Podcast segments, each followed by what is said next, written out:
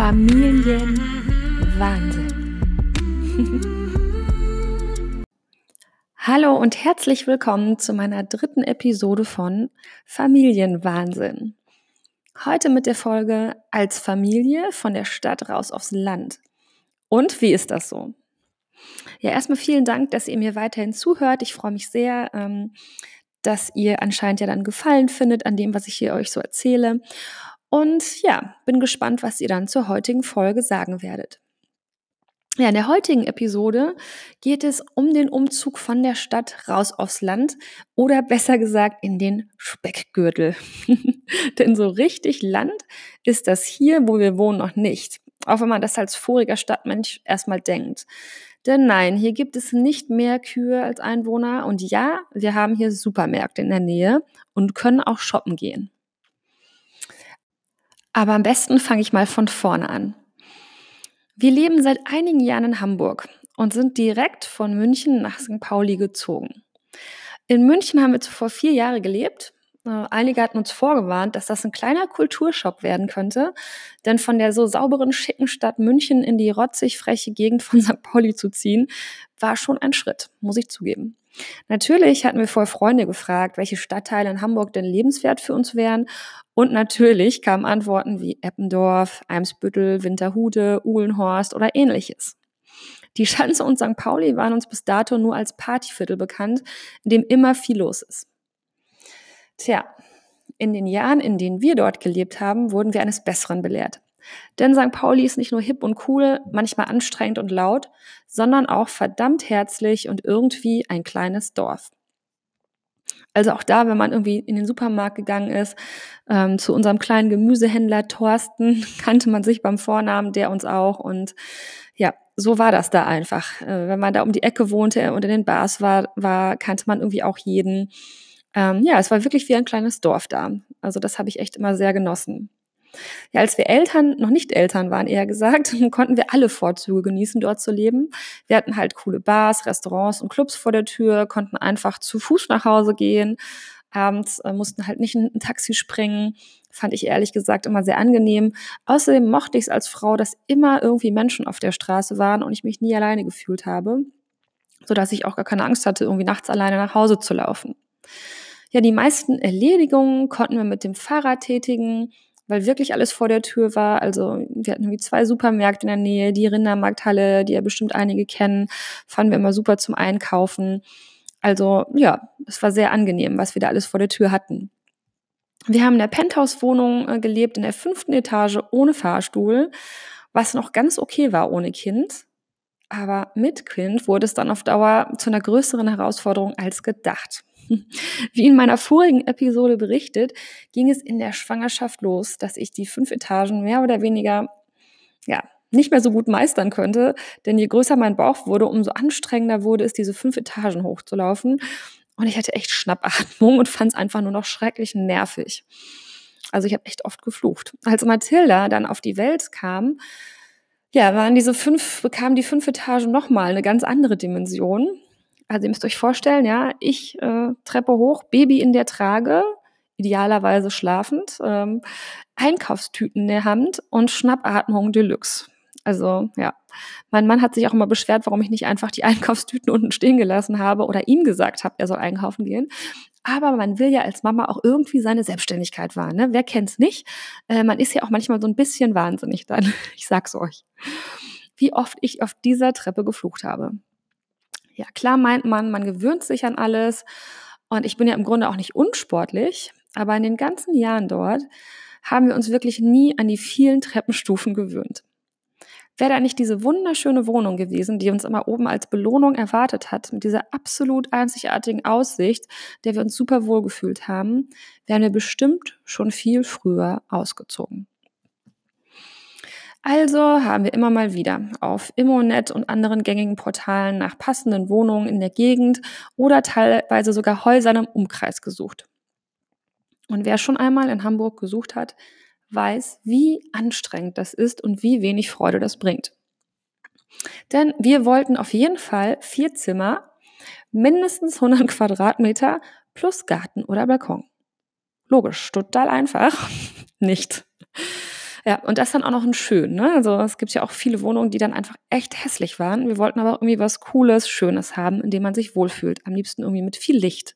Und ja, ein bisschen Weitblick. Ja, und dann wollten wir natürlich auch nicht viel mehr Miete zahlen als zuvor. Also ähm, quasi wünsch dir was. Ne? Kann man sich vorstellen, dass das nicht so einfach ist. Es hat also nicht umsonst zwei Jahre gebraucht, bis wir endlich fündig geworden sind. Ende Oktober 2019 haben wir das Haus zur Miete, in dem wir jetzt wohnen, entdeckt. Und ich weiß noch, wie ich es meinem Mann weitergeleitet habe mit den Worten, super schön, aber am Arsch der Welt. Tja, und hier sitze ich nun am Arsch der Welt. Wer hätte das gedacht? Ja, ich bin aber super glücklich, dass wir diesen Schritt gewagt haben. Es ging alles viel zu schnell und ich weiß nicht, wie wir alles in diesen eineinhalb Monaten organisiert bekommen haben. Aber irgendwie haben wir es geschafft. Nachmieter finden, jeden Tag Kisten packen, ein Umzugsunternehmen finden, aufpassen, dass Mathilda von all dem Stress und den gestressten Eltern natürlich nicht so viel mitbekommt und dann noch arbeiten, den Haushalt schmeißen. Ja, alles zusammen war echt, also ein großes Paket, was echt anstrengend war. So oft haben Leute gesagt, dass es ja nicht so schön ist, vor Weihnachten umzuziehen, wo man es doch eigentlich schön gemütlich zu Hause haben will. Stimmt, dachte ich damals, aber wir hatten ja keine Wahl. Im Nachhinein kann ich euch nur folgenden Tipp geben. Macht, was euer Herz sagt, auch wenn es noch so aussichtslos erscheint. Lasst euch nicht von euren Zielen abbringen, die ihr euch gesetzt habt, wenn ihr wirklich daran glaubt. Denn wenn man an was glaubt, kann man Berge versetzen dann bekommt man einen ungeahnten Energieschub oder ein oder rennt wie Speedy Gonzales durch die Gegend und hat auf einmal ungeahnte Energien, die da freigesetzt werden. Und ich spreche da aus eigener Erfahrung. Ich meine, wie ich ja am Anfang gesagt habe, ich bin ja eh ein recht positiver Mensch, der immer ja positiv denkt und ich glaube, dadurch habe ich alleine schon super viel Energie, denn mit dem Kopf können wir relativ viel erreichen. Ich kann euch auf jeden Fall sagen, dass es die beste Entscheidung war, vor Weihnachten umzuziehen, weil man dann nämlich ganz viele Feiertage hat, an denen man sich anschließend ausruhen kann. Sonst hätte ich mir extra Urlaub nehmen müssen und ähm, man will ja nicht wirklich viele Tage für so einen Umzug opfern und es war jetzt perfekt, Weihnachten und Silvester zu haben und ich hätte dann noch ähm, Neujahr ein paar Tage genommen, so dass ich glaube ich 5. oder 6. Januar erst wieder auf Arbeit musste. Wir sind auch ganz ungewöhnlich an einem Donnerstag umgezogen, Klar hatte da keiner von unseren Freunden Zeit, die hätten ja Urlaub nehmen müssen. Nein, doch ein Freund hatte Zeit und hat geholfen. Das war super lieb. Also vielen Dank auch nochmal an dieser Stelle. Mathilda war ganz normal in der Kita und hat nichts von dem ganzen Umzugswahnsinn mitbekommen, was auch gut so war. Also wir haben sie morgens in die Kita gebracht, dann kam das Umzugsunternehmen, und haben sie dann nachmittags 15.30 Uhr wieder abgeholt. Ja, und wir haben dann in der Zeit ähm, bis nachmittags alles soweit auf Vordermann gebracht, dass Mathilda nicht gleich wieder auf dem Absatz kehrt gemacht hat, sondern sich auf das neue Abenteuer im neuen Haus, im neuen Ort eingelassen hat. Am nächsten Tag war unsere größte Priorität, das Zimmer von Mathilda wunderschön zu gestalten. Wir haben alles neu eingerichtet, dekoriert und alles dafür getan, dass sie sich gleich zu Hause fühlt und die alte Wohnung gar nicht erst vermisst. Ihr glaubt nicht, wie viel Gedanken ich mir vorher gemacht habe, was das wohl mit ihr machen wird. Ganz ehrlich, solange ihre Eltern bei ihr sind, macht sie alles mit. Sie vertraut uns einfach voll und ganz und wir sind ihr zu Hause. Sie hat sich so, so, so sehr über ihr neues eigenes Zimmer gefreut, über ihr neues Bett, dass wir wie eine Art Himmelbett gestaltet haben und in dem sie von Tag eins drin geschlafen hat. Und ich muss dazu sagen, dass sie vorher bei uns im Elternschlafzimmer geschlafen hat und ähm, nicht in ihrem eigenen Zimmer. Und das war, wir, wir waren so ganz perplex. Wir dachten so, ja, wir zeigen ihr mal das neue Bett und haben sie dann reingelegt. Und sie fand es total mega und hat seitdem jede Nacht da drin geschlafen. Und sie hat auch vor allem auf einmal durchgeschlafen. Wie unsere neuen Nachbarn so schön sagten, ja, sind da nicht mehr ganz so viele WLAN-Router in einem Haus, die den Schlaf stören. Fand ich irgendwie auch einen interessanten Denkansatz. Habe ich vorher auch noch nicht drüber nachgedacht, aber ja, da ist irgendwie auch was dran. Ne? Nicht so viel Elektrosmog vielleicht auch. Ich habe auf jeden Fall das Gefühl, dass Mathilda hier viel entspannter ist, viel mehr Kind sein kann, weniger Eindrücke von außen täglich bekommt. Das ist gar nicht zu unterschätzen, wenn man mal so durch St. Pauli läuft, wie viele Menschen man da eigentlich täglich sieht, wie viel Lärm man da täglich in Kauf nimmt Und sei es irgendwie wieder eine Polizei oder ein Krankenwagen, der vorbeifährt. Ähm, oder mal wieder jemand, der meint, irgendwie äh, so prollomäßig äh, Vollgas geben zu müssen mit seinem viel zu lauten Auspuff. Sorry, da werde ich spießig, aber das hat echt genervt. Also uns geht's hier auch viel entspannter, weniger Menschen, weniger Lärm, mehr Natur. Man hat nicht mehr das Gefühl, was zu verpassen, nicht mehr dieses, oh, ich muss jetzt noch mal raus, irgendwie in die Schanze shoppen gehen, Kaffee trinken gehen. Das Bedürfnis habe ich hier gar nicht.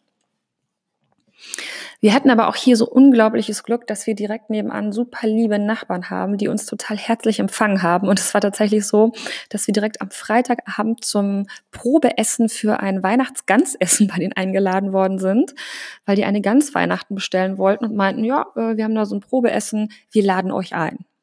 Also auch ziemlich cool. War also ein mega cooler Start hier und mit denen verstehen wir uns bisher auch richtig, richtig gut. Da haben wir echt Glück gehabt. Äh, das auch im Vergleich muss ich sagen, ich hatte in St. Pauli, hatten wir auch super liebe Nachbarn im Haus, ähm, mit denen wir auch gequatscht haben, aber die haben wir nicht so oft gesehen und auch nicht so viel gemeinsam unternommen, weil es aber auch nicht so viele Familien waren, die da gelebt haben. Natürlich, die waren jünger, Studenten oder älter, hatten keine Kinder. Ähm, ja, da waren einfach nicht so viele Familien. Ähm, auf dem Spielplatz hatten wir natürlich auch Freunde, die wir da kennengelernt haben.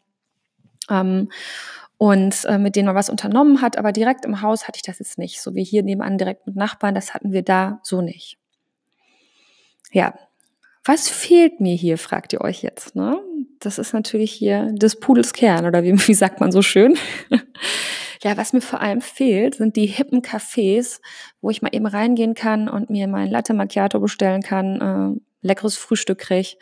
Ähm, dafür gibt's hier nämlich Zero Nada Niente. Also hier ist wirklich äh, kein cooles Café in der Nähe.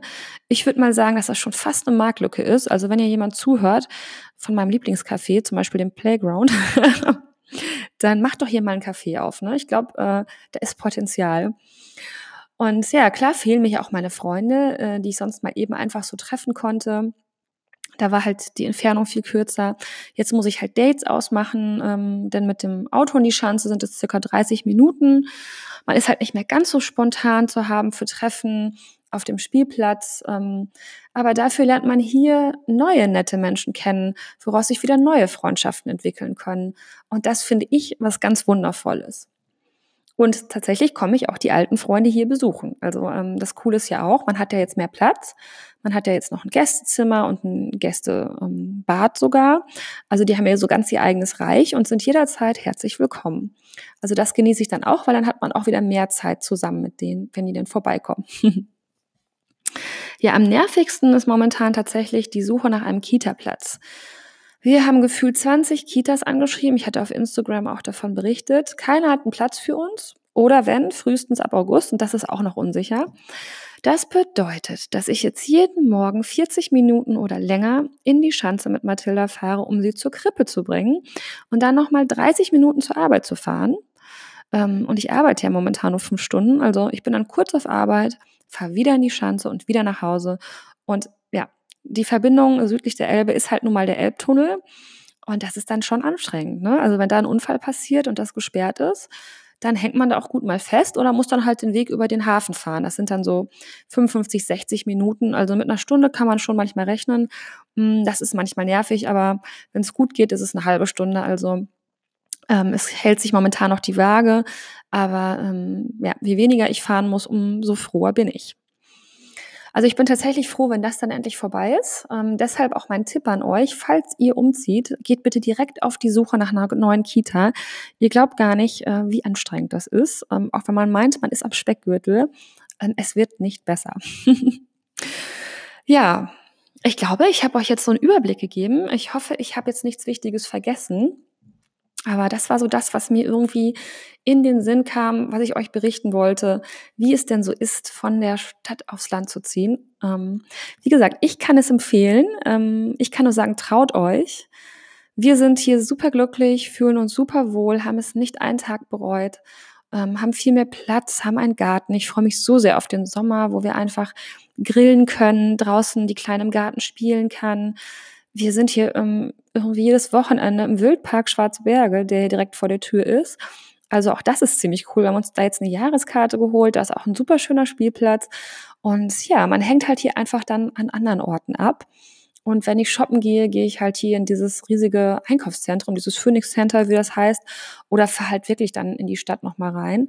Hm, letztens war ich auch mit der Nachbarin mal in Lüneburg, also ich teste hier einfach auch neue Dinge aus. Das ist so ein bisschen wie Urlaub, wenn man hierher kommt. Ähm, ich habe manchmal das Gefühl, ich komme ins Ferienhaus, äh, muss erstmal realisieren, das ist ja irgendwie das Haus, in dem wir jetzt wohnen. Ne? Das ist auch nicht gekauft, das ist zur Miete, wie ich gesagt habe, ähm, weil wir halt gesagt haben, wenn es uns dann doch nicht gefällt, sind wir irgendwie flexibel und ungebunden und ähm, ja, wollten das einfach mal antesten. Ja, ich hoffe, ich konnte euch ein wenig inspirieren, ein paar Tipps geben, euch vielleicht auch die Angst nehmen, das einfach mal zu wagen, rauszuziehen. Und wenn ihr Fragen an mich habt, dürft ihr mir die gerne stellen. Schreibt mir doch über Instagram, da heiße ich Freckles by Heart, also quasi wie die Sommersprossen auf Englisch, Freckles mit CK. Ähm, Freckles by Heart und ansonsten gibt's ja auch immer einen Link ähm, in den äh, Beschreibungen zu meinen Episoden. Ja, dann schreibt mir doch gerne und vor allem hinterlasst mir gerne eine Bewertung, ähm, wenn es euch Spaß gemacht hat, mir zuzuhören. Denn wenn ihr mir sagt, das macht Spaß zuzuhören, das finde ich cool, dann mache ich hier auch gerne für euch weiter. So, ich mache jetzt Feierabend. Das ist nämlich jetzt hier Viertel nach sieben. Die kleine Maus schläft schon und ich habe jetzt gerade Riesenhunger und werde jetzt erstmal Abendbrot machen. Und mein Mann hat jetzt hoffentlich auch Feierabend. Dann haben wir zumindest noch mal ein bisschen Zeit zu zweit. Also euch einen schönen Abend, äh, Morgen, Nachmittag, wann auch immer ihr zuhört und bis zum nächsten Mal. Tschüss.